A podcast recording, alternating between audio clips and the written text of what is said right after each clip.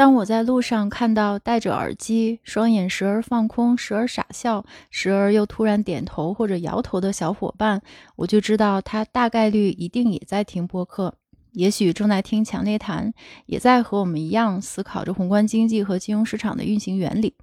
我一直觉得一双好耳机就像市场上的无形之手，它就像一个思考的好伙伴。无论你在哪里，只要戴上它，这双手就可以把你的头按进思考的海洋中，让你随时随地沉浸在深度的思考和回味无穷的故事里。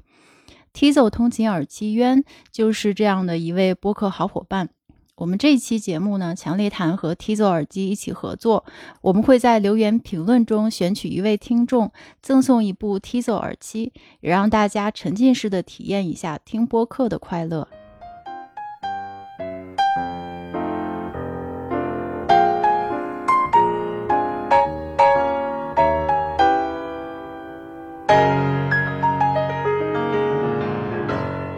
听众朋友们，大家好，欢迎大家来到新一期的强烈谈。今天很高兴又请来了刘院长，我们聊一个最近大家其实都很关心的话题，也就是关于我们的这个刺激政策的问题。其实我觉得这个经济形势，我们。也不用再多讲了，大家其实 最近也感触都比较深，然后也有各种各样的观点，但是呢，大家的期待应该是一样的，都是期待，不管是人行啊还是政府，都需要做出一些刺激的政策。最近大家其实也看到了，我觉得就是最近这几个月吧，我明显感觉到，不管是人行还是政府，其实都是感觉有点拼了，就已经很拼了。就是政府和央行其实做了不少经济刺激的动作，就是密集出台的这些政策，我现在都已经记不清了。但是大概印象很深的几个呢，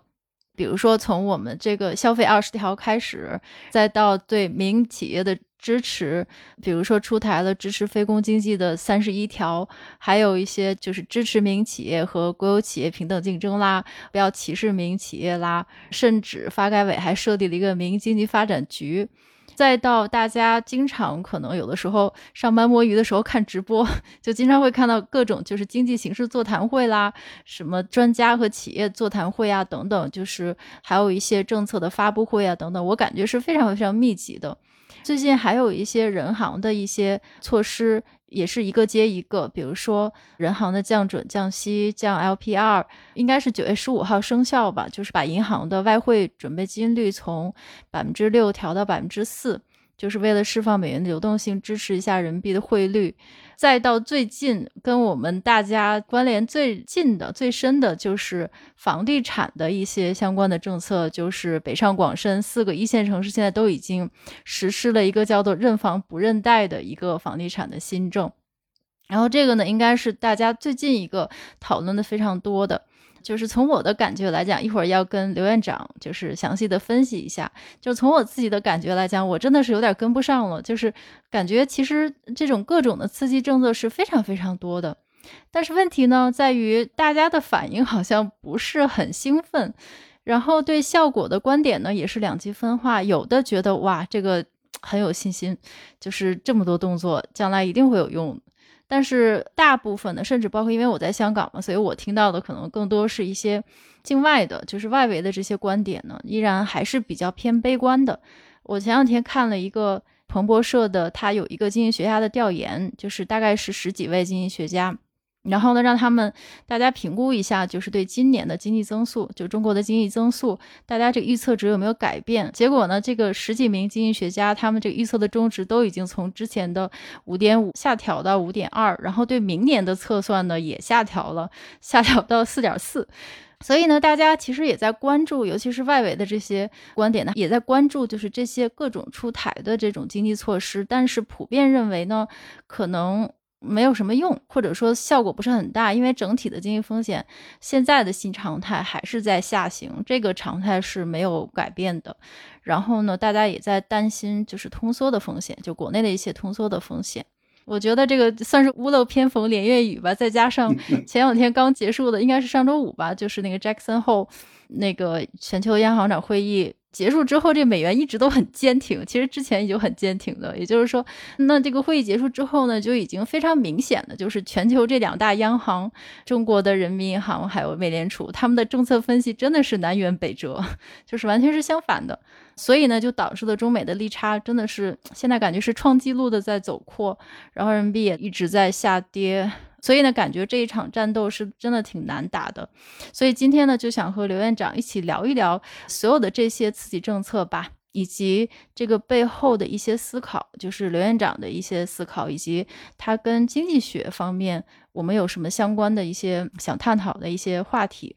我本来是想跟刘院长只是就房地产的这个认房不认贷来聊一聊，但是我发现只聊它好像并不能解决实际的问题，所以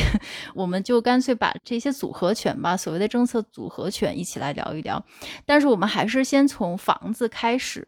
就是我想先请您评论一下，就是这个认房不认贷的这个房地产新政。但是之前呢，我先花一两分钟的时间给大家先简单普及一下，就是万一有小伙伴还是不太 清楚什么叫认房不认贷，一两分钟，然后我请刘院长评论一下。认房不认贷呢，也就是我们最近刚刚北上广深四个城市，先是广州和深圳先实行，然后北京和上海后来跟进的。那么认房和认贷呢，这两个这个名词。其实是银行用的这个词，就是银行在放这个按揭贷款的时候，他会先评判一下，就是我们这笔贷款你是买第一套房子还是第二套房子，所以它就有了这么两个名词。之前呢，在新政之前是大家也都知道，就是一个叫做认房又认贷的一个政策。那指的是，即便你的第一套房子的贷款已经还清了，但只要你在银行里边有贷款记录，那你要是再买的话，就算是你前面那个房子已经卖了，那你新的这套房子还是第二套。那么大家都知道，如果你买第二套房的话，你的首付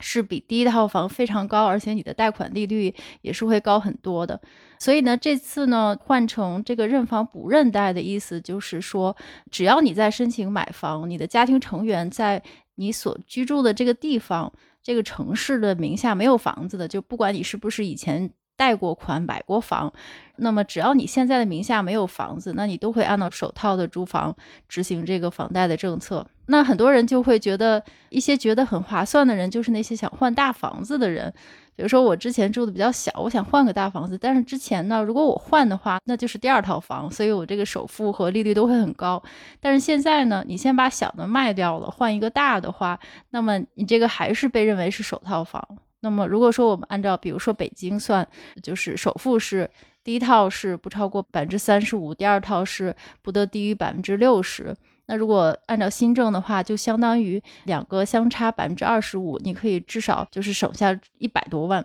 这个是最近的一个新政。现在看到市场的反应来看呢，大家还是两极分化，也不是非常的兴奋，就是。好的想法呢，就是大家可能觉得，就首先换房的需求也算是刚需吧，也很大，所以这样的话呢，就可能会吸引新的买家，然后也拉动银行的贷款。很多换房的需求之前是在观望，现在就不用观望了，直接就换就好了。所以说，对于这个一线城市的只是二手房的成交量呢，应该是会拉升的。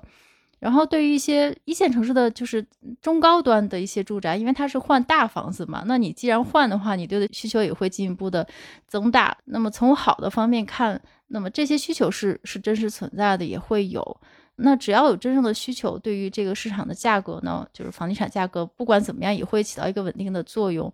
所以这个是好的方面。也有人觉得没什么用，原因呢，就是说，首先他是觉得治标不治本啦。反正，嗯，今年就算再放开，你能达到去年的水平吗？就更别说很多手里本来就想卖的人，现在一放开，是不是得赶紧先卖呢？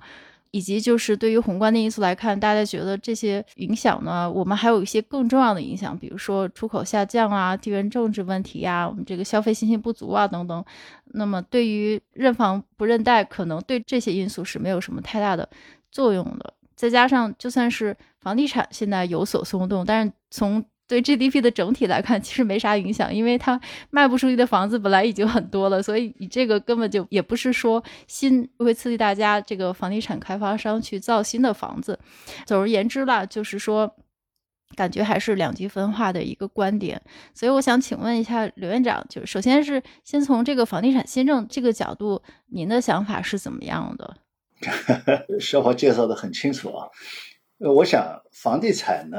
实际上它不是一个新政，我认为只是说把原来那些控制的政策逐步逐步解开的一个过程。嗯，很难说它是所谓的一个什么刺激政策啊什么，这是一个方面。就刚才你讲的，比如说认房不认贷，实际上这是一个非常复杂的一套体系，就又认房又认贷。然后呢，在整个房地产的这个管理当中，这些年呢，为了控制供给，为了控制需求，搞了很多政策。而这些政策呢，有中央的，还有地方的，既有比如说金融监管部门的，但是呢，也有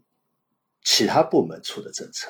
整个里面它很复杂。那么认房不认贷，它只是说。你刚才也讲了，实际上先是从二三线城市开始的，呃，然后标志性的当然就是从广州、深圳，然后北京、上海，可以说北上广深是倒过来那么一个次序，就是从房价最低的到房价最高的，它是倒过来这么一个次序。说明是什么呢？就是说要把前两年的这些一层一层加码的这些房地产管制政策，在逐步逐步在松绑。我认为它实际上是这么一个过程。嗯，那么。一定意义上来讲，就是我们还是要坚持房住不炒，那么稳住房地产市场，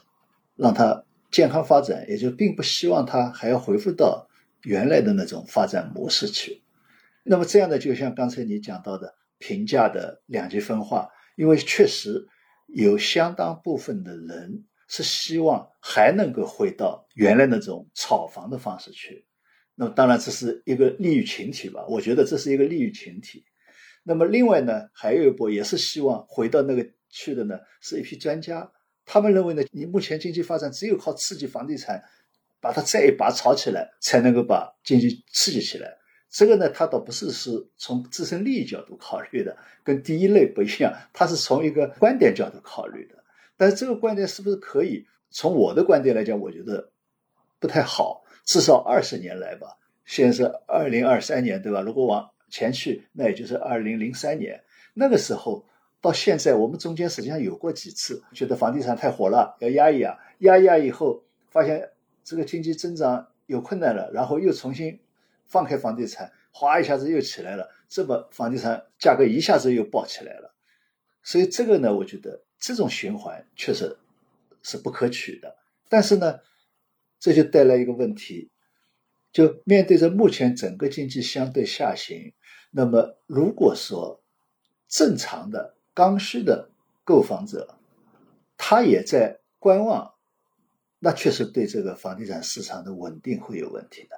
所以，怎么能够使得市场的正常的需求能够释放出来，这是非常重要的。这个呢，我觉得确实需要把。前些年那些束缚房地产发展的那些政策呢，逐步逐步把它解开，让它更多的由市场来决定市场的走势，而不是靠政策来决定市场的走势。所以没有必要去像以前那样去所谓的去刺激房地产，我觉得没必要。但是呢，应该把需求释放出来，这是一方面。另外一方面呢，确实要去考虑的就是说，怎么在现实的情况下面让。房地产企业的流动性能够在相对紧运行的情况下保持稳定，嗯，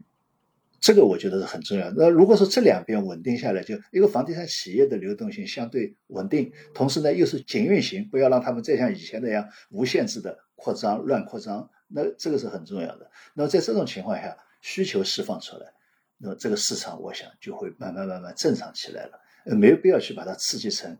确实没必要像原来那种房地产的发展模式，因为这个已经阶段已经过去了。因为前面这个我刚才讲，比如说二十年，确实我们是从房地产的计划经济走向市场经济。那么原来呢，我们的这个房地产呢，实际上是有欠账的，老百姓这个住宿啊是有欠账的。那么经过这二十年的快速发展呢，这个欠账的窟窿应该讲已经弥补的差不多了。所以它不可能再像前二十年那种发展，那么也没有必要从这个角度去刺激房地产，我觉得确实是没有必要的。嗯，刘院长分析的非常详细，给我一个感觉就是，真的是思前想后想的好多。对，我觉得这个呢，其实就是我今天很想重点跟刘院长探讨的一个问题。对，就是说，就是听刘院长刚才一解释呢，其实大家应该有一个感觉，就是说现在的调控的方法和之前，我们就零八年之后，或者说之前的是非常不一样的。简单来讲，就是。思前想后，甚至想的比林黛玉都多，就是到这种程度。所以呢，这个就引出一个问题，就是说，我是很想请您对比一下，就是说我们现在的这些刺激政策和之前有什么不一样？我觉得这个是非常重要的，因为我们刚才也讲了，其实它的密集出台的政策是非常非常多的，并不是什么都不做，呃，相反，它做的非常多、非常细、非常杂。嗯，我自己的感觉呢，就是说。反正这次放水是别指望了，就是我知道，可能之前大家对于这个“刺激”这个词儿的理解，就和放水是划等号的。一说呃国家要刺激了，那肯定是放水。但是这次并没有大放水，不仅不放水，而且沟通的方法也很不一样。就之前呢。我听到有另外一个经济学家，也是一个挺知名经济学家，他在一个博客里边就是说，之前一上来就把数都告诉你了，四万亿，大家去分吧，就是哪个部门分多少，就是多少多少亿，他直接把数都告诉你了。但是现在呢，是完全没有细节的，就是多少钱没有，怎么拨，然后以及拨给谁都没有，所以说这就导致很多人就觉得是没有刺激，或者说光说不练。那么市场大多数是对央行的一个批评和失望，然后我们看市场，市场的反应也是比较消极的，就是因为跟以前太不一样了。但实际上，就像刚才刘院长分析的，其实这个里边呢，政策里边有太多细节了，比如说民营经济这个。就还没找机会跟刘院长聊，我觉得刘院长对民营经济支持政策有更多更多的想法。但是我觉得，就假设，比如说这个民营企业这个支持政策，它里边涉及到很多很多项，比如说什么税务抵扣啊等等，央企给民企增信呐等等，还有以前的一些行为方面的改变，就是说之前像供应链的一些积压呀，或者说账期的拖延呐等等，就是很细。但是之前呢，是直接把钱拍在桌子上，直接拍钱肯定是立竿见影的。嗯，所以我们就说客观的说吧，还是想了很多，也是这种组合呢，我自己感觉还不是说完全没经过思考，而且还是非常巧妙的。嗯，而且我最近也看了很多其他的这个经济学家，就是因为。评论太多了嘛，然后有一个也不是经济学家吧，就是一个大家应该也都知道，就国内一个很知名的一个基金经理，是一个女士，她就写了一篇文章，然后它里边说中国的央行是世界上面临最多目标和最多约束的央行，既要维护物价稳定，要维护汇率稳定，还要维护金融体系的健康稳定，要对经济增长负责，还要对结构性的支持薄弱环节新兴产业，还要支持新兴产业，而且央行又拿着。跟世界同行相比最低的公司，真是太不容易了。能做到这种程度，已经是非常了不起了。听他说的这个想法，其实也对他确实是很难，因为现在就国内需求不足，这个已经是共识了，也是这个中央政治局。已经定义的，大家其实都已经知道这个真正的问题在什么地方，但问题在于你怎么才能解决这个问题？有太多的东西交织在一起了，不管是居民呐、消费呀、民营企业、房地产、人民币、股市、财富效应，就是地方政府债的化解等等，有的都是会牵扯到央行，还有一些中央和地方政府之间的关系问题，所以说都是交织在一起，感觉确实很难。但是再一想呢？就是刚才我说的那个基金经理，他评论的那段话，说央行真是不容易。如果你不看上下文的话，你只看他这句话，你感觉他是在高级黑，因为 你就会觉得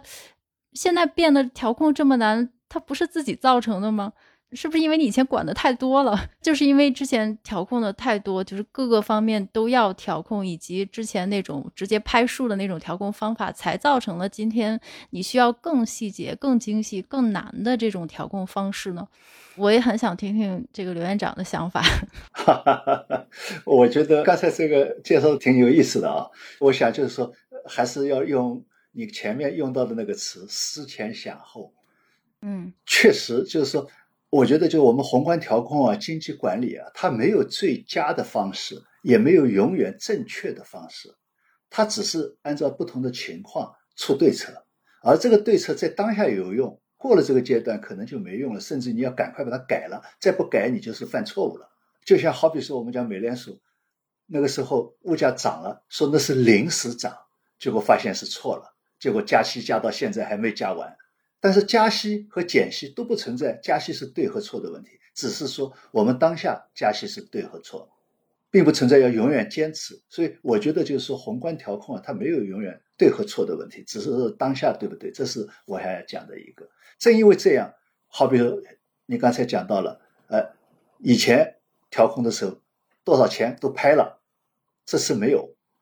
但是你也看从特朗普到拜登，老在拍数字。嗯嗯，你有没有发现这两年他们老拍数字，哗一下子几千亿，哗一下子几千亿，发多少亿？他在拍，而我们没拍。这里面就是说明什么？就是说，因为在不同的情况下面，他要出的政策是不一样的。我觉得这是一个。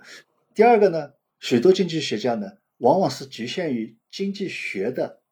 一般原理来看问题。就好比说啊，你现在经济下行了，经济下行你就应该放水，应该降息，应该降准，应该降税收。应该降费用，花花花都要降。那包括比如说交易印花税，呃，香港那边叫了，我们这边也有人哇啦哇啦也叫了，真降了又说没用，说明就是说降一个印花税当然有点效果，但它并不是一个决定性的效果。那如果说我们的印花税已经在各个市场之间导致资本的选择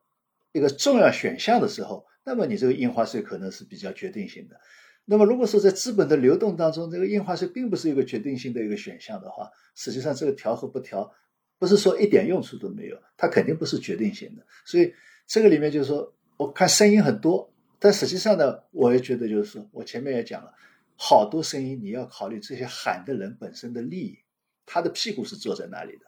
他并不是站在一个真正的公正的宏观角度来考虑的。那么这是一个方面，还有一个我刚才讲了，有些是纯粹是从经济学的一般原理角度来考虑的，而经济学在考虑问题的时候，它实际上是考虑的一个封闭市场。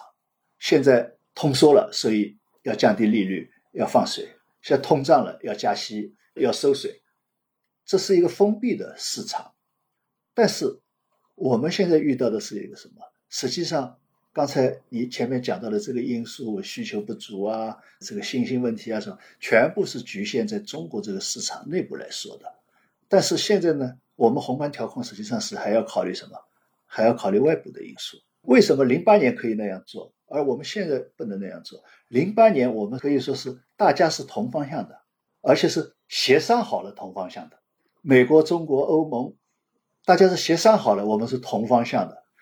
但是这一次是不一样的，我们现在已经是方向不一样，方向不一样的时候，我们现在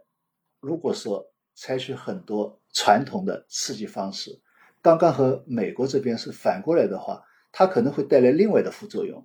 最后你可能没把这边资金经济刺激起来，反而是更降低了这个预期和信心。假如说啊，你说放水、降息，大量的降息、大量的放水，一下子。说人民币汇率一下子下去了，嗯，他可能是不是说看到你放水说信心足了，他反而是资本外流了。一旦出现这个外流的话，他反而是更加对你这个经济没有信心了。所以这个里面就是说，宏观调控它并不是说像这个化学反应一样的，只要你这个加进去，它一定是什么样的。你只要二氧化进去，它就一定是二氧化碳，它不是这样的。所以这个时候就简单的。经济学原理不是说经济学原理没用啊，我们后面可能会讲到，一定要考虑，就是说我们现在世界上的国家，特别是大的主要的经济体，甚至于小的经济体，它都是和整个国际环境相关联的。所以我们在宏观调控的时候，既要考虑我自身的，也要考虑和国际关联的部分，它会产生什么副作用。那如果说毫无疑问，每个国家都是为了自己国家好，我来出政策。那么这个好是包括我要防止外面的副作用影响到我，或者说我采取这个政策，本来是想着是这边好的，结果反而变成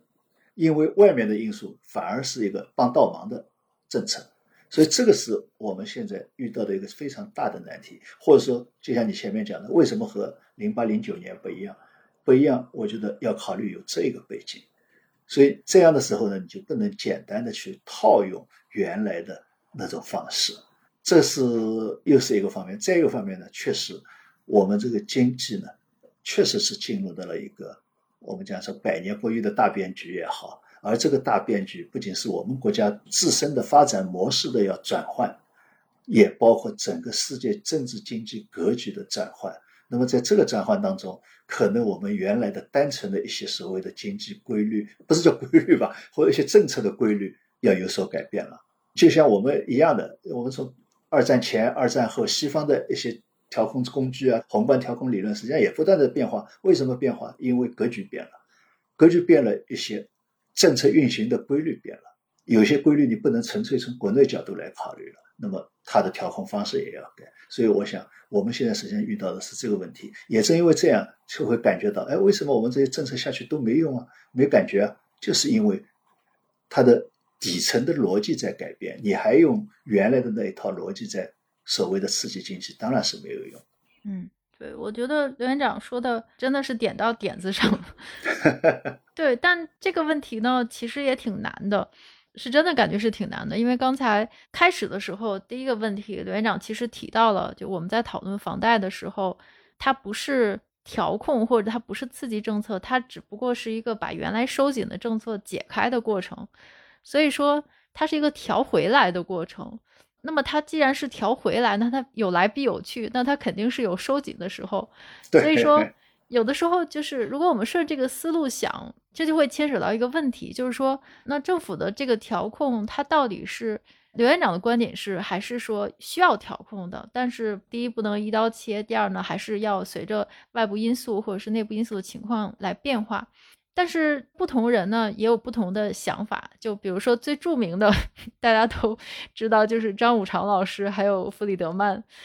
他们的这个度呢就是非常非常松，就是他们能够接受的政府调控的这个度是非常少的，就是你最好啥都别管，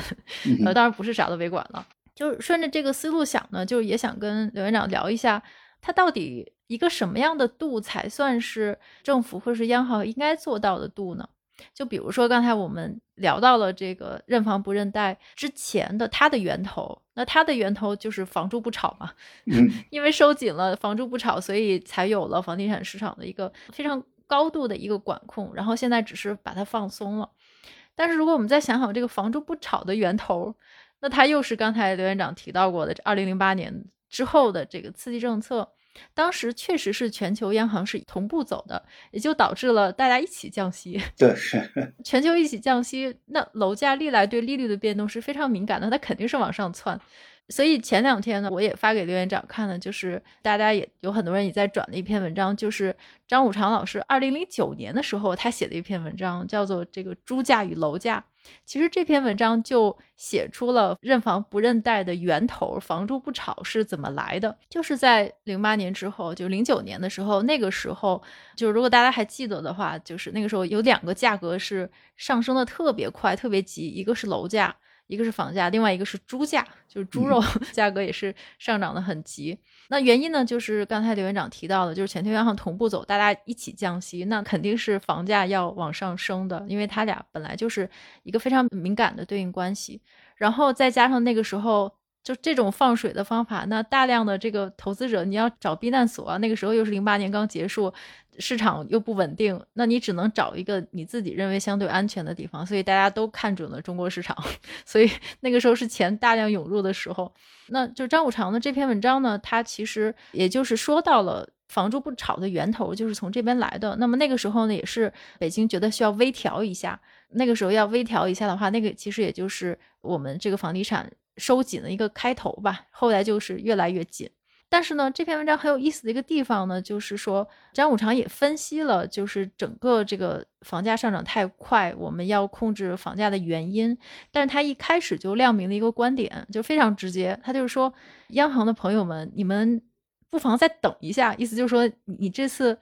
做的太急了，他不认可，他觉得。你们把这个微调的意向说出来，你们不仅这个微调的动作是错的，而且你把这个意向说出来也是错的，因为现在这个金融危机的阴影还没散，你现在就这么着急的微调，将来是肯定有后续的反应的。所以一开头他就说了，他觉得这种方法是错的，后面对未来是有一些影响的。你可能将来还得收拾烂摊子。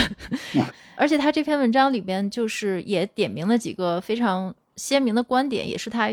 之前很多文章一直都会说的，就是首先他非常反对政府操纵利率，他就觉得这个 宏观调控利率是 最错的方法。大概的意思就我这个不仔细说，大家可以看看那篇文章。就大概的意思就是说，现在房价这么高，是因为国家经济发展，人民的财富增加，人民财富增加，你总要投资。目前为止，就是房子和土地是最可靠的财富积累的选择。你肯定是你投房子，肯定比投股市有用，至少看得明白，房子你可以住。那人民把财富投到房地产是自然的选择。但是房价呢，他就是觉得楼价的上升还是要从这个租金租金价值的折现是反映出来的，就是说租金价值上升，它又反映出来生产力的上升，所以它用的是这个价格理论中的边际产出理论。就这本来是一个非常重要的经济规律，但是政府一旦操控利率的话，你整个这个经济规律就乱了。嗯，你再加上政府做一些什么土地政策啊、什么货币政策啊、其他各种政策，那你房地产房价急升急跌是一定会发生的，然后很多人就会受影响。所以他反正就是比较反对，尤其反对控制利率。但是他自己也说。高房价肯定是不好的，政府一定是要介入的，但是你怎么介入是非常难的。他说他自己也没有一个简单的方法，但是他就有一些，这肯定不能由市场简单处理，这个市场的策划一定是需要的，市场也不是万能的。但是问题是你怎么做，他觉得没有简单的方法，就那个时候他就觉得没有简单的方法。他第三个反对的就是坚决反对央行拜美国联储为师，你们不要跟他们学的，他们已经是大错特错了。就自从格林斯潘转向调控利率就已经是大错特错，你们还要跟他学，就完全是错了。我觉得这篇文章写的非常有意思，他也亮明了他对一个度的把握，但他也承认没有个简单的方法。我就想听听刘院长的意见。我知道您也读了很多张五常的文章，嗯，我非常欣赏张五常的这个理论，或者说他的这个分析方法啊。应该讲，他是一个理论层次非常高，同时呢，他又是对现实非常有认识的一个经济学家，就是说不是一个书斋经济学家，所以我是非常欣赏他的。那么实际上，你刚才介绍的他这篇文章本身也反映了，就是说作为一个纯粹理论的概念。和放到现实当中，我们怎么来处理的问题，实际上是碰到了。即使像张五常这样对现实是非常了解的一个经济学家，他有的时候他也会碰到这个经济理论原则和现实之间的一个矛盾。呃，实际上就是说，张五常还有一个非常有意思的观点，他认为在经济体制相对管制比较严重的情况下面，腐败是。经济的润滑剂，这个被人喷死了。对，这说明什么？就是说，实际上他是在考虑现实问题的，他并不是说就经济原则讲经济原则。但是他讲这个时候，他实际上还是符合他的经济原理的。我特意前面加了个帽子，就在经济管制比较严的体制下面，嗯，不是说在任何条件下面都是的，所以这个是不一样的啊。我是这样讲，就但是这扯开了，我就说我非常欣赏他，但是我不是说他这个就是对的啊。但是就我就举这个例子是说从这个角度来说明。那么首先你刚才讲的第三个就是说央行的问题，包括前面你也讲到这个国内的那位女经济学家、女专家说的那个问题，实际上确实，我还是我前面讲到的，任何国家它因为体制不同、背景不同，或者说我的货币机制不同，它的央行的职能实际上是不一样的。嗯，不存在哪个多和少的问题，比如说。我们讲美国，美国的央行，或者说我们讲美联储的职能，美联储的职能和各个地方的联储的职能，法律上都很清楚的，它是有区分的。所以对经济的职能，它的要发挥的作用，在法律上它也是清楚的。那么它当然是要保持经济健康，对他来讲，经济健康最主要的标准就是失业率和通货膨胀率。那么其他的这些指标对他来讲都是他分析的根据。不是说他决策的根据，或者说他要达到的目标，对他来讲没有这个目标。嗯，所以他这个相对来说是比较纯粹，而且是法律上面来确定的。当然，这个当中也有相互之间的政治斗争，相互之间的政治利用，这个实际上都是有的，并不是我们很机械的理解为它一定就是完全独立的，也不是，实际上它还是有这个考虑的。包括为什么当初说通货膨胀是临时的、暂时的，最后发现不对了，拼命加息。实际上这里面既有分析的分析错和不错的原因，也有政治上甚至于个人利益的考虑的原因。我想这个不去管它啊，但是它的功能，美国是这样。但是比如说我们想香港金管局。金管局的职能和美联储是一样的，也就是它有两项职能，一个是宏观货币政策，一个是金融监管。他们两家这个上面是一样的，但是香港金管局在货币政策这一块的职能，它只有一项，就是保持港元汇率的稳定。而保持港元汇率的稳定标准就是和美元之间一比七点八，所以对。香港监管局从这个角度来，它没有其他功能，它就是这个功能。你这个什么失业率跟它也没关系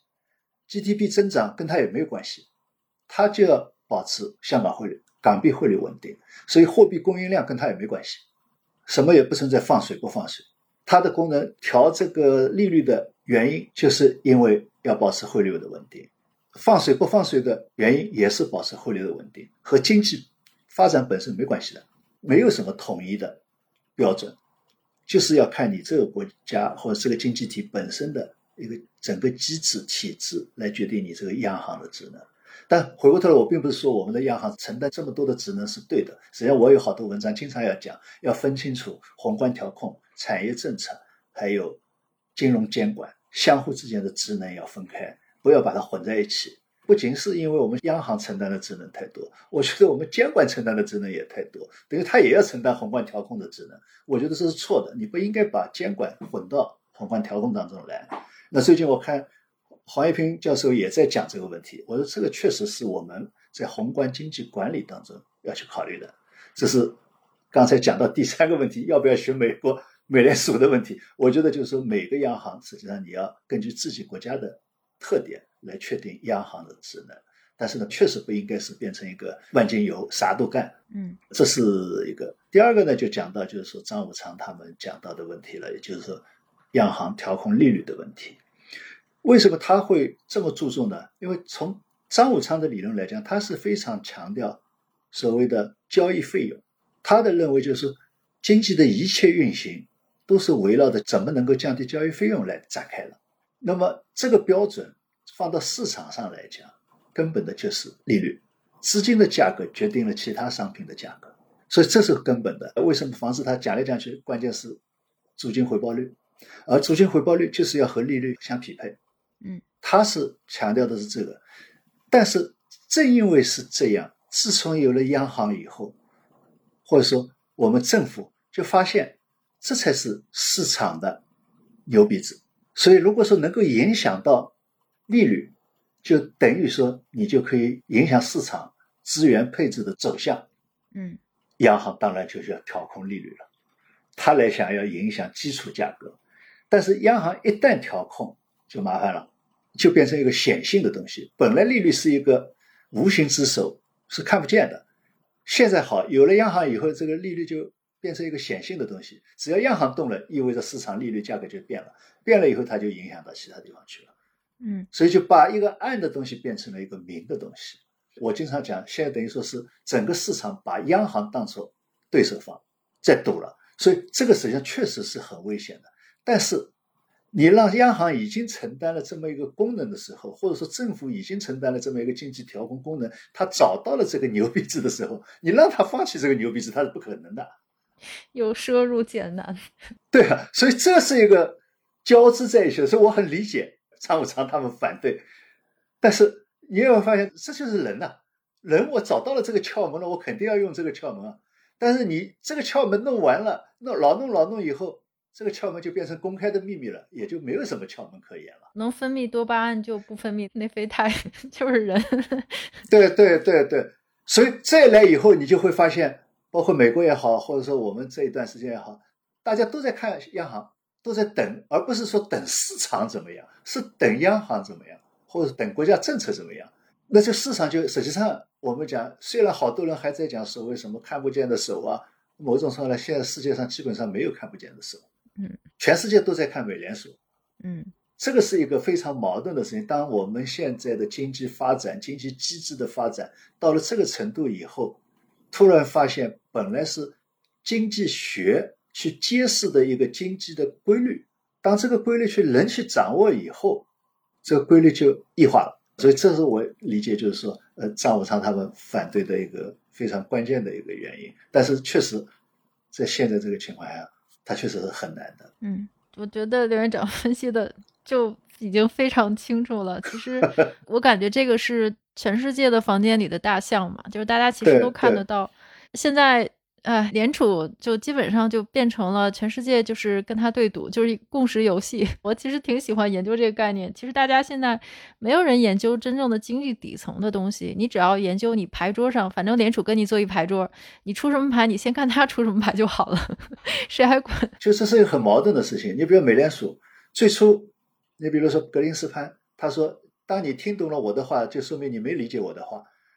那他还是希望这个什么？还是希望这是一个暗的东西，嗯，哪怕我在调控它，也希望这是一个暗的东西，嗯。但是问题就是说，自从格林斯潘这么弄得这么进入化境以后，它使一个暗的东西变成一个明的东西以后，现在全世界央行都强调要和市场透明的沟通，变成这样了。那如果变成透明的沟通，那就更完了。所以这个里面，我觉得可能我们接下来真的是一个。宏观调控理论真的要有个修改的方式的问题了，因为这个实际上我有的时候讲管理角度是一样的。我们管理就像前面讲的，没有最好的方式。好比说我 KPI 考核、绩效考核，你如果是三年不变，你就看吧。第一年效果很好，第二年他就在下面被考核的人就在找窍门来对付你这个考核办法。对，等到第三年，基本上他能够拿到好的奖金，你已经得不到好的效果了。对对。所以你必须要去改变这个考评办法，你不能老坚持说：“哎呀，我第一年有效的，我要坚持，坚持你就死掉了。”那么我们现在央行调控方式实际上也进入到死胡同里去了。嗯，对，本来管理和像经济管理、宏观调控其实是一门艺术来的，包括经济学，就或者说我们讲猫和老鼠嘛。我觉得有的时候真的是再回去看看这些经济学家们之前的一些文章，我觉得。哎，但是越看越觉得唏嘘啊！就现在已经是没有回头路了，感觉。对。然后就像张五常他老师说，就是他经常提出一些很让人就很不适的一些讲法，一看就比如说刚才您讲的那个腐败，就是某种程度上是经济润滑剂，因为这句话太有名了，以至于被很多国家都用。就是当年他信贪污，然后就赶出去的时候，就是他信经济学还一直在说。支持他信经济学的，就是说，那他信腐败点又怎么样？你看他在任的时候，国家经济多好啊！比如说，另外一些他的观点，就是他一个另外一个比较著名的是，他反对廉租房嘛。嗯嗯。他说：“你这当然楼价上升，穷人会很难，但穷人应该怎么办？就是历史的经验，你要靠。”楼房的出租市场来解决这个问题，这个就又呼应了刚才您讲的，就是他是比较，就是觉得市场的这个价格、资金的价格能够解决这个问题，所以他反对廉租房。就如果说政府你一定要出手救穷人的话，你不如卖那些就是免了地价的这个楼是更好的选择，你不要盖这个廉租房，因为你一旦这么做的话。他是从一个人性的角度来想，就是后患无穷，就是你有很多的，就是寻租的行为会发生，然后贪污的行为什么，就是这在所难免的。他就是说到底，你帮助穷人的最好的办法，就是尽量给他提供自力更生的机会，你让他能够有收入。这个就是涉及到这个社会的一些政府的其他的职能，就说你不要靠直接的调控价格，而是你要把这个机理给他捋顺了才对。而且呢，你就更别提你提供这些廉价房，不管是谁提供的，那他肯定会扰乱国家的一些人口分布啊，一些自然的选择。所以他就觉得这件事儿很不自然。包括刚才您讲的这个调控利率，他觉得央行你就控制货币量就够了，你不要碰其他的东西。对，所以像他们这种想法，其实也是张五常也是传承弗里德曼嘛。就如果我们看弗里德曼的一些观点，那更这个自由主义。对，这里面就是说，你比如说刚才讲张五常那个观点，实际上我前面讲就是他非常强调的是，市场的交易本身就是为了寻求更低的交易费用。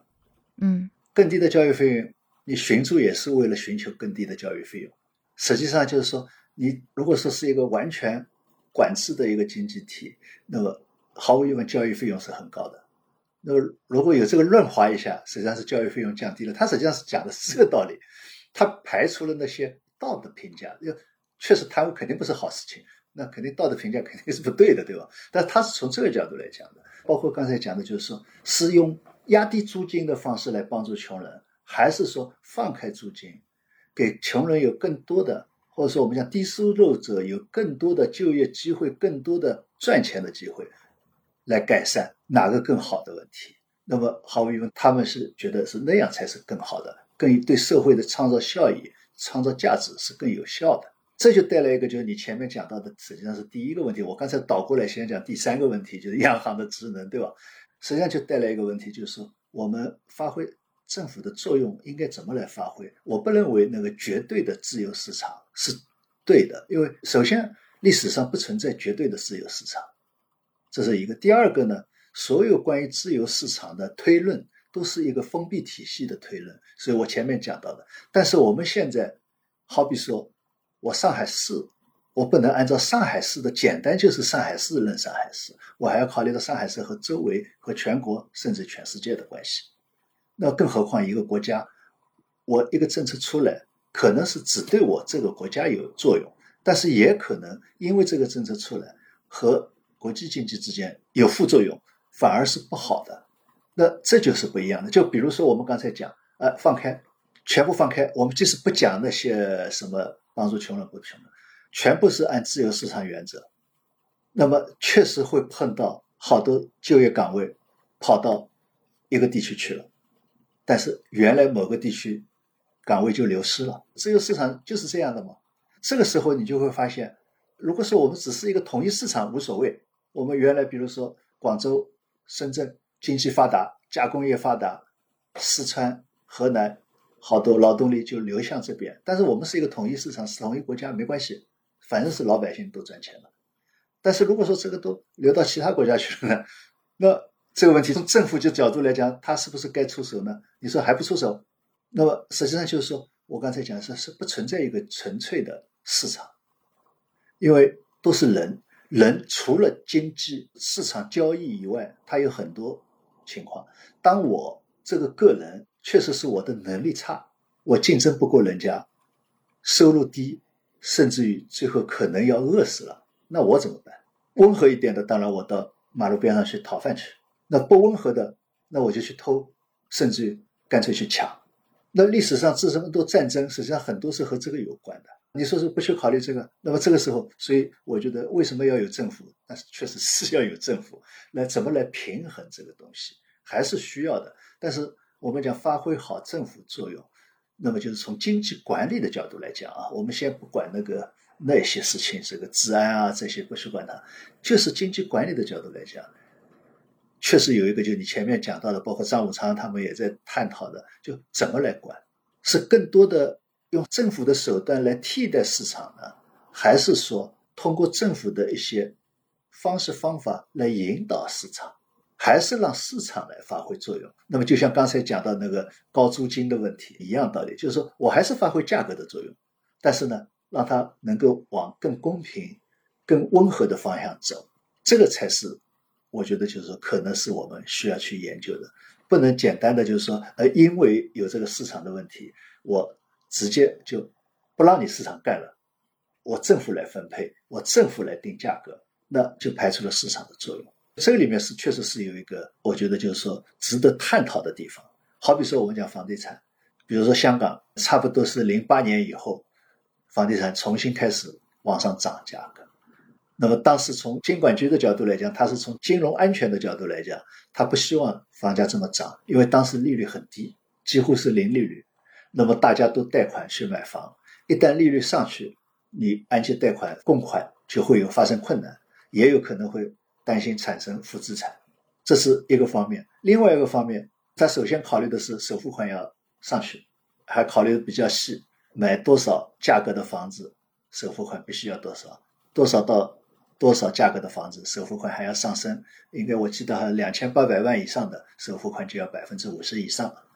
它是这么来定的，那么是什么呢？就是还是希望具体的价格，比如说利率啊，这些你还是市场去定去，房价啊你还是市场去。但是我只是从这个角度来减少今后金融风险的程度。但是呢，后面就发现还是不对。为什么？实际上，香港当时的房地产的需求，某种程度上来讲，并不是它香港本地的需求，不仅仅是本地的需求，而是说很多外来的资金是来炒香港的房地产的。那么这个时候，它又后面就是国这个政府出了呃特别印花税。如果说按照账务上来讲，这那就放开就是了，让市场自己来，市场自己来。等到那么这个就像前一段时间小跑和另外嘉宾做的讲到的。加速主义，某种上如果是真的这样放开的话，那只有加速它走向房地产市场的崩溃。但崩溃之后就平衡了呀？不，崩溃之后是平衡了。你只是说作为一个不相关者，我在看，好比说我们在看斗蟋蟀，上帝视角。对我看斗蟋蟀啊，一个咬咬了，咬完了就结束了，跟你是没关系啊。但是它这个加速度，加速度可能是加速了三年。然后躺十年，那这个十三年在这个当中的参与的人，那是了不得的事情，那可能会引起政治动荡，就会引来另外的事情，就不仅仅是你经济本身的这个问题。所以这里面实际上确实是有一个政府要参与的，但是确实也有一个你的参与是尽可能去通过政府的手段来让拨一拨市场机制呢，还是说代替市场机制的问题？对对，我觉得刘院长说的很对，我也很同意这件事儿。其实我觉得，确实是你完全就是极端肯定是不好的，你完全自由化和完全极端管制都是不好的。对对对。但其实从另外一个角度来看，其实它就是一个时间线长短的问题。比如说像张五常和弗里德曼，他们支持自由主义，只不过是因为他们把时间线放的更长一些。对。他是觉得，就是说从长远来看，就是在他们的时间。段的范围内，市场是能够自己平衡过来的，所以就相当于是他们看的是一个五十年甚至一百年的一个时间线。但问题中间有人揭竿而起了呢？那再把时间线就再放长一点吧。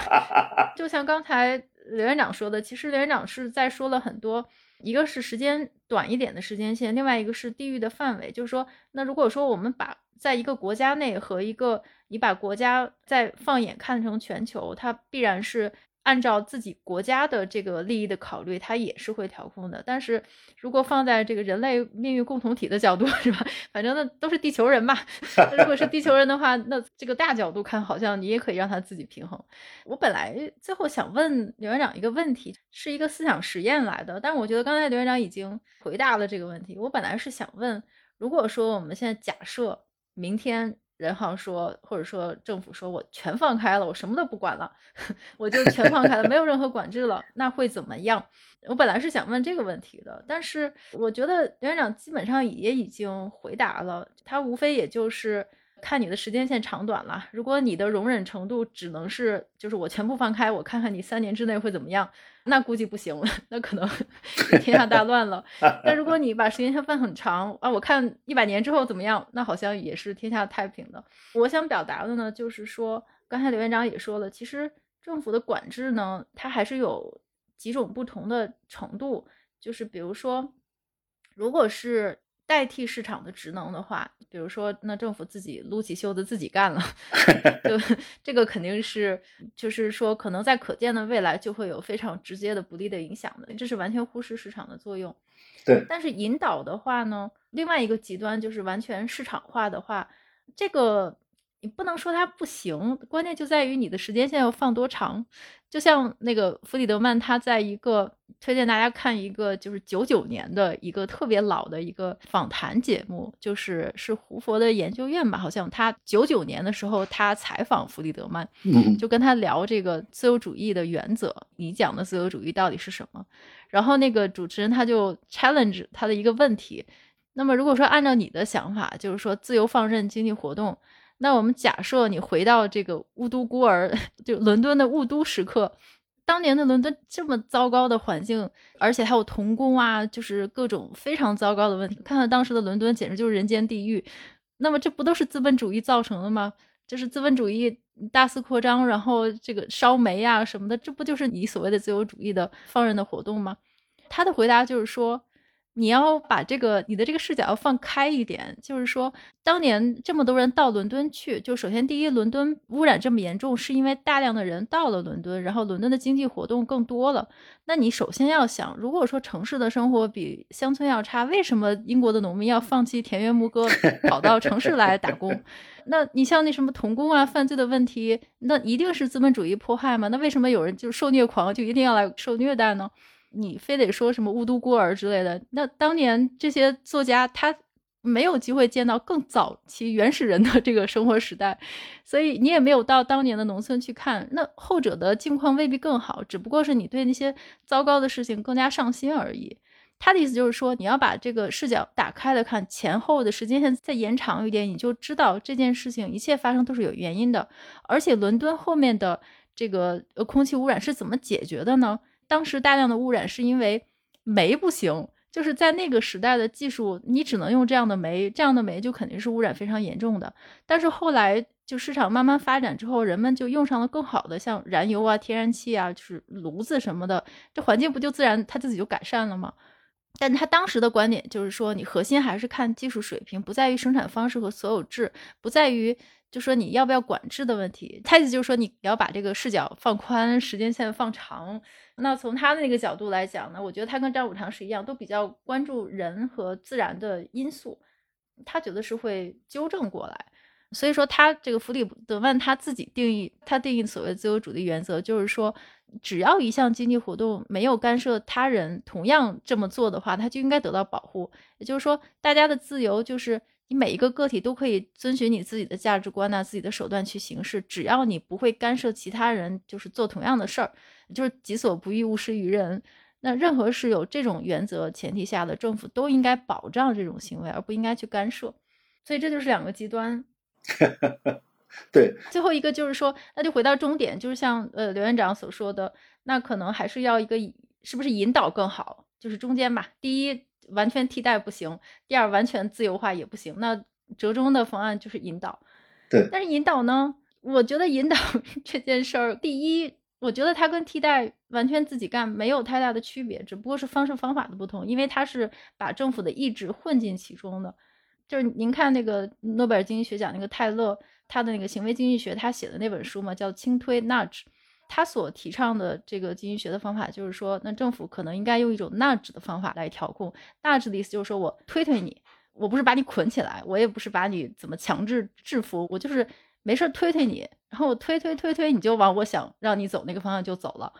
就我觉得这个推推你，它其实就是一个折中的一个引导方案嘛。但实际上，你引导的背后还是政府的意志啊。那是，那一定是政府的意志嘛。如果政府没有意志，他当然就不会去动了，对吧？这肯定是有意志，但是确实有一个方式方法不同的问题。这个，比如我还是接着刚才讲这个弗里德曼，我看那个格林斯潘的回忆录里面也讲到关于这个污染的问题，他也讲到弗里德曼说这个公司经营就是为股东负责，所以给股东赚的钱越多越好。那么污染哪怕污染的再严重，只要赚钱，再污染也要赚。给股东赚钱，那么这个污染的这么怎么严重呢？那股东得到了分红以后，可以去搞公益，去治污染。格林斯潘意思，你这不是就是说你那边制造污染，这边说赚了钱去治理污染，但你还不如在你这个制造污染的时候就开始控制污染，不是更好吗？这是格林斯潘这个回忆录里面就讲到这个问题。但是实际上就是说，我们现在比如说，那么这个时候怎么办？就是不让你发展，还是怎么样？那不发展肯定是不行的，就好比说我们自己的这个经济发展过程当中，我们现在讲不能再用那种发展模式，但是你也必须肯定，当初我们是就是这样的模式发展过来的，也经历了雾都的过程。但是正因为你发展以后，一个技术上去了，一个你也有这个实力了，你可以去改变这种发展模式。但是改变我们怎么来改？一种当然就是说你直接就禁掉，另外一种就是。我提高你有污染的成本，让没有污染的能够进入市场，那这就是还是利用市场机制。当然，虽然我是人为的提高了你这一部分的成本，但是呢，还是让市场资本自己去选择。好比说，我还是愿意按照那种污染的方式生产的，虽然成本高，那我这个资本你照样让你选择，我并不是说不让你选择。这就是我觉得就是一种相对来说是利用市场机制的方式，就是说资本还是有选择的，而且呢是按照市场机制在选择。但是呢，我政府呢在这个方面，好比说你这个有多少污染，我必须征你多少税，那么就让你这个成本上去了。但是你另外一个企业是环保的企业。环保的企业生产成本比你污染的企业生产成本要高，如单纯的生产成本。但是因为我这个机制调整了以后，它的成本要比你反而低了，那么在市场上它的价格就更有竞争力了。那这就是一个市场机制。那这个时候资本你自己选择是用环保的方式生产，还是用不环保的方式生产，那就是一个市场自己选择和淘汰的过程。那比你简单的说，凡是你这样的，我就给你当场就灭了，结果。人家资本也没有机会退出，也没有机会改正，它不是一个被选择的一个过程，对吧？你如果说那种是市场最后淘汰我了，那没办法。所以我觉得这个确实是我们要考虑的，就是说还是利用价格机制，还是让你市场主体有选择的机会。那么房地产如果说是这样的调控，我觉得可能会更好一些，副作用可能会更轻一些。那么现在如果说我们在调整当中，你还用行政手段再去插一脚。把原来已经是扭曲的东西再去插，那就错了。所以现在逐渐逐渐解开才是对的，而不是简单的在没解开的基础上，什么再给它放水啊、刺激啊，那反而要刺激坏了。对，是的，是的，对。实际如果仔细看张五常和弗里德曼的理论，他们就是确实是像刘院长说的，他们核心还是在于你让市场机制正常的发挥作用。对，就是用代价成本，就是外部成本最小的方法。最大可能性让这个市场发挥作用，我觉得这个可能才是重点吧。这实际上是道理是一样的，就是刺激经济也好，或者说给它冷静一下也好，总体上尽可能的是用市场的方式，就是说你调控是政府在出手，但是政府出手的时候，尽可能也是要利用市场机制，而不是代替市场机制，这样的副作用会比较小。而且呢，还要有一个明白，就我们以刚才讲到央行调控利率这个角度来讲一样，当你政府太多的去用这种看得见的手在调控市场的时候，市场会把你政府当做对赌方，你这个时候政府的压力反而更大，你需要用更大的成本来调控市场。对，我觉得今天跟刘院长聊的非常好。就很多事情其实也不用说的太明白了，而且我觉得，就像最后刘院长说的，就有一件事儿是很重要的，就是你必须在一切没有太晚的时候，勇敢的纠偏，就是 以免像联储那样，就现在已经没啥回头路了。你现在怎么能让市场不看联储呢？我是想不出什么招来。所以我就觉得这个其实也是像，比如说。我觉得张五常是很值得向 张五常老师学习的一点。对他其实非常重视打脸的，就是他说我前两天看了一个就是香港的一个节目，我觉得这个节目特别好。他就是找一些经济学的教授啊，或者说一些经济、一些社会上的一些人，大家去讨论一些经济现象。然后他有几期是专门讨论张五常的，因为张五常是香港的骄傲嘛。然后他就找了呃张五常当年的几个学生来讲。